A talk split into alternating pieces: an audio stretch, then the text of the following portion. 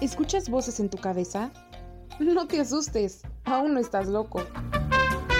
De la cabina de la Universidad Continente Americano llega a tus oídos Radio UCA. Una emisión de Anchor.fm. Encuéntranos en Spotify como Radio UCA. Ubicados en Avenida Irrigación 430, Colonia Cuauhtémoc, Celaya, Guanajuato. Y si después de escucharnos y retirarte los audífonos las voces continúan, mejor comienza a preocuparte. Que la cuarentena no te enloquezca. Esto es Radio UCA.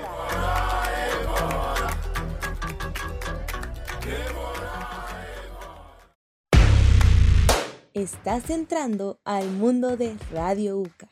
Prepárate para escuchar a jóvenes aficionados por el cine, el teatro, la fotografía, el diseño, la política y claro, el chismecito. Jóvenes comunicólogos dedicados a entretenerte e informarte. No te despegues, iniciamos. Hola, ¿qué tal? Yo soy Denisino José y estoy muy emocionada de que nuevamente me escuchen por acá. El día de hoy les traigo un programa nombre, de lujo. Les tengo contenido que los dejará boquiabiertos y unos invitadazos que no bueno. Quédense, esto apenas comienza. Pásenle a lo barrido. Esto es cereal y leche.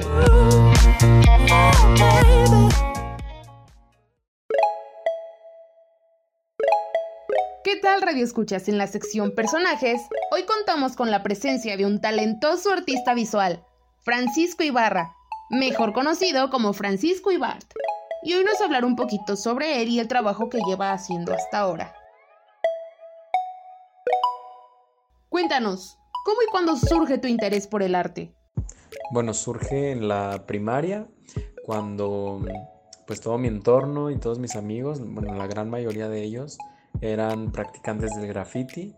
Ellos pues compraban revistas eh, donde, donde mostraban, donde publicaban eh, trabajo de pues los artistas más, más famosos, más influyentes en, en esa época en México. Y me acuerdo que llevaban sus revistas, copiaban dibujos ahí en, la, en clase. Eh, mis amigos se la pasaban dibujando, entonces como que de ahí me, pues me nació creo que el gusto y ya una vez practicándolo, una vez pues mm, comenzando a, dibujar, encontré el, eh, pues la pasión por ello y, el amor. Perfecto. Y como artista, ¿cómo ha sido tu trascendencia en el ámbito local? Pues mm, como artista no, me considero un, artista todavía. Eh, estoy en busca de ello, quiero, quiero llegar a, a nombrarme o a que la gente me nombre un, artista, eh, pero por lo mientras pues yo me considero un, pues tal vez artesano, un, pintor. Eh, pues mi trascendencia ha sido pues ir de pintar muros que yo que yo pedía en en baldíos en lugares pues eh, casi ni siquiera vistosos hasta que ahora mismo ya instituciones o, mismas empresas, mismos mm, establecimientos ya me piden que, pues les haga un mural para ellos, eh, pues las mismas instituciones ya me buscan, ah, todavía estamos ya también en proceso para, para próximamente poder dar talleres, pues he aprendido mucho de muchos artistas. He ganado también una beca. Próximamente también me, iré a, Canadá gracias a que únicamente por practicar, por, hacer muralismo, por, por decorar la ciudad. Eh, esa creo que ha sido mi, trascendencia, más que nada pues pintar en espacios antes no vistos, antes eh, pintar pues gratis y, ahora tal vez ya pintar en lugares pues con una visibilidad más grande, eh, ya también con tal vez una paga o pues simplemente también el hecho de que pues la gente también te, te pueda reconocer o, identifique a veces murales y que, que sepan que tú, que tú los trabajaste o que tú los hiciste. Y bueno, ya para finalizar, ¿qué le dirías a los futuros artistas que quieren vivir del arte? Y pues les diría que, que lo hagan, que empiecen a, que busquen su, bueno, que, encuentren su pasión, que, vayan ahí este, descubriendo lo que les gusta. Para muchos no es nada fácil encontrar pues su, vocación, su pasión, eh, pues la, el, ámbito o la disciplina artística que, les llena, pero, pero conozco y sé de muchos casos de gente que totalmente vive de ello y que realmente vive muy bien. Eh, pues que, nada, que lo hagan. Yo todavía no vivo de ello. Sí puedo considerar que es mi trabajo. Eh, yo prácticamente pues me dedico a, hacer murales, a vender lienzos, a crear este pues una que otra de repente hay ilustración, retratos, pero todavía no vivo de ello, pero conozco muchas personas que lo hacen y los que lo hacen bien eh, realmente pues se puede vivir muy bien de, del arte. Gusto tenerte en el programa. Muchísimas gracias, Fran, por la entrevista.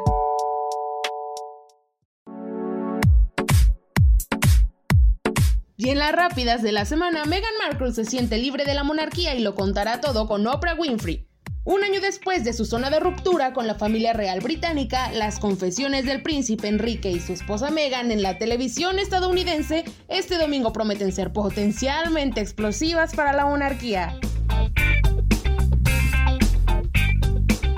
Bruno Mars está de regreso y lanza el primer tema de su disco con Anderson Paak. Leave the Door Open marca el regreso de Bruno Mars después de 5 años de ausencia. A ver qué nos tiene preparado para este año. Con Hasta Vencer, canción de Dana Paola, Disney Plus estrena Raya y el último dragón. En una entrevista, la intérprete del personaje principal de este nuevo film comentó: Me encantó interpretar el Faba. Creo que este color verde ha sido un buen augurio para mí.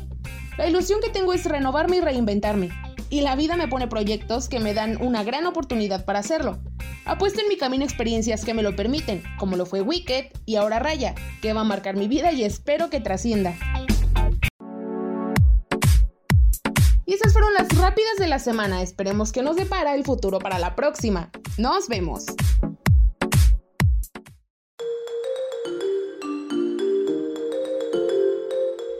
Bienvenidos a Curioseando. Hoy tenemos la voz de Juan Carlos Tepa Molina, quien nos dará dos datos curiosos que todos deberíamos conocer. ¿Alguna vez han preguntado cuáles son las canciones que más nos emocionan? El lenguaje de la música es capaz de transmitir tres emociones básicas que pueden ser identificadas por cualquiera, a pesar de no compartir idioma ni cultura. Estos son la felicidad, la tristeza y el miedo. No son las únicas conmociones que despierta en nosotros la simple escucha de secuencias de sonidos ordenados. Las canciones también pueden generar ira, nostalgia, optimismo, excitación. Estas respuestas emocionales no solo alteran nuestro estado de ánimo, sino que llegan incluso a repercutir de forma positiva en nuestro desarrollo cognitivo, en el estímulo de nuestra inteligencia e incluso en nuestra salud en términos generales. Un estudio publicado por la plataforma Spotify, en colaboración con Jacob Jollish, profesor de psicología cognitiva y neurociencia de la Universidad de Groningen, en Holanda, han compilado una lista con las canciones más eficaces para desencadenar estas reacciones puramente corpóreas.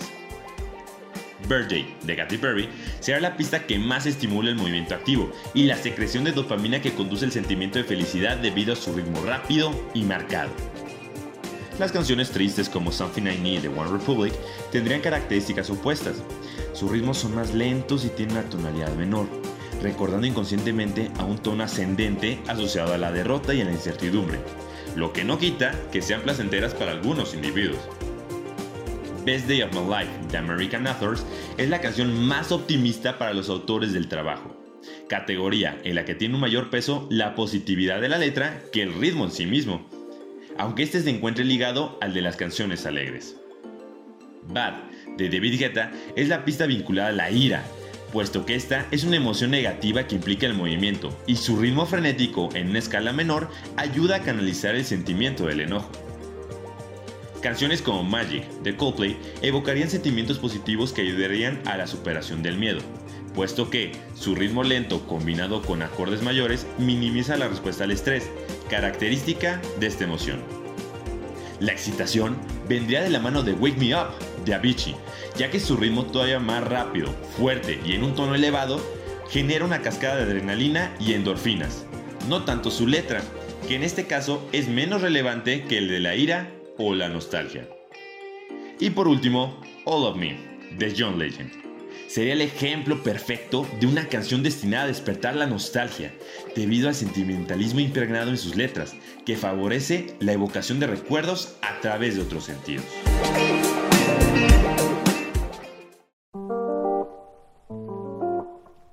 Tres cosas que trastornan tu reloj biológico.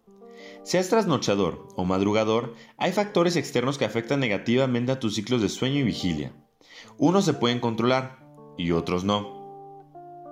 Que tendamos a trasnochar o a despertarnos justo al alba depende en buena medida de la configuración genética de nuestro ritmo circadiano, es decir, el mecanismo interno que regula los ciclos de sueño y vigilia. Así lo corroboraron científicos de la Universidad de Leicester, en el Reino Unido, que a principios de 2015 identificaron hasta 80 genes diferentes que determinan si tenemos un cronotipo de búho. Esto es, que somos trasnochadores o de alondra. En otras palabras, madrugadores.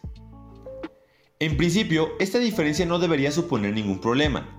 Las dificultades aparecen porque el ritmo de vida nos viene marcado desde fuera, y para muchas personas la llamada para empezar la jornada se produce varias horas antes de que su reloj interno anuncie que ha llegado el momento de despertarse. Explica en Frontiers in Neurology Aaron Tuber, coautor de la investigación.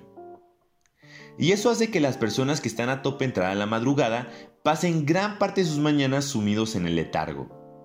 Pero además de la genética y los horarios laborales, ese ciclo personal es muy sensible a tres factores. El primero de ellos es el cambio de hora invierno-verano. Científicos alemanes demostraron que el reloj biológico de las personas búho se queda estancado en el horario de invierno, mientras el de la vida real está adelantado. Y eso implica que el desajuste se acentúa drásticamente, con las consecuencias que acarrea para la salud. El segundo de ellos es el consumir mucho alcohol. Un estudio de la Universidad de Alabama en Estados Unidos reveló que el alcoholismo altera el ritmo circadiano del hígado. Esta adicción hace que se pierda el ciclo de la citocromo C oxidasa, enzima clave de la mitocondria que permite al hígado adaptarse a las demandas metabólicas. Sin ella, esta glándula muere. Y por último, comer grasa. Científicos de la Universidad de Northwestern en Estados Unidos demostraron que la ingesta de alimentos hipercalóricos provoca un aumento del peso al mismo tiempo que interrumpe el ritmo circadiano. Como dice el refrán, es la pescadilla que se muerde la cola. Eso hace que la ingesta aumente durante el tiempo en que se debería estar dormido o descansando, con el riesgo de que la obesidad aumente.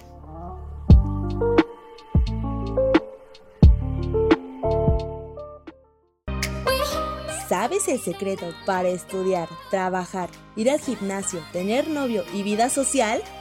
Nosotros tampoco, pero hey, date un respiro aquí en Radio UCA.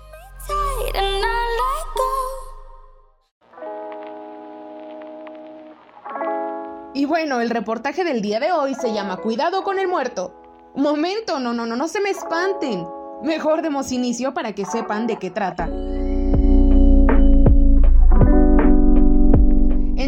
Misterios que rodean nuestra existencia se encuentra un tema poco relevante, que sin embargo se ha ido popularizando, y esto es la parálisis del sueño. Y es que ¿quién no se ha despertado a mitad de la noche incapaz de hablar, de moverse? Y ni hablar de ese silencio incómodo que nos hace sentir y ver cosas espeluznantes. Durante ese corto pero inquietante lapso de miedo, en lo personal me pone la piel chinita recrear mentalmente el momento de desesperación que se vive. Es más normal de lo que parece y todos lo hemos experimentado por lo menos una vez en la vida. Y bueno, ya entre nos, yo creo que las abuelitas son las culpables de inculcarnos la famosa leyenda de que se te sube el muerto. ¡Mentira! Lo que en realidad pasa no es más que un episodio de 2 a 5 minutos en el que una parte consciente del cerebro se mantiene despierta mientras que el cuerpo no responde a los estímulos y da la sensación de parálisis. Ahora, el cerebro al despertar antes que el cuerpo provoca un desajuste en la transición del sueño a la realidad y esto ocasiona alucinaciones auditivas o visuales. Si lo has vivido, seguramente recordarás que han sido los minutos más largos y atemorizantes en tu vida. No existe un tratamiento específico para evitarlo, se recomienda únicamente cambiar los hábitos del sueño. Aunque, si eres poco escéptico y deseas quedarte intrigado, continúa escuchándome hasta el final. Hay quienes dicen que cuando se tiene una parálisis del sueño es porque se está cerca de alcanzar el punto perfecto para realizar un viaje astral, un desprendimiento extracorporal. Y juzguenme de maniática, pero en más de una ocasión he experimentado todo lo que he mencionado. Definitivamente la situación por sí sola te pone a dudar del increíble hecho que se vive y su veracidad. Surgen mil dudas. ¿Fue real? ¿Un sueño? ¿Estoy siendo irracional? Ahí se los dejo.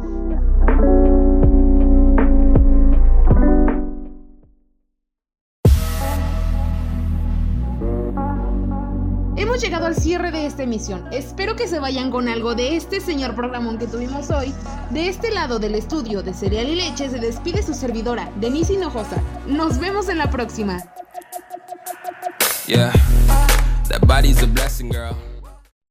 Eso es todo por la transmisión de hoy. Pero ¡hey! Que no decaigan los ánimos. Síguenos para no perderte nada de tus programas favoritos. Prepárate mundo, que aquí vamos.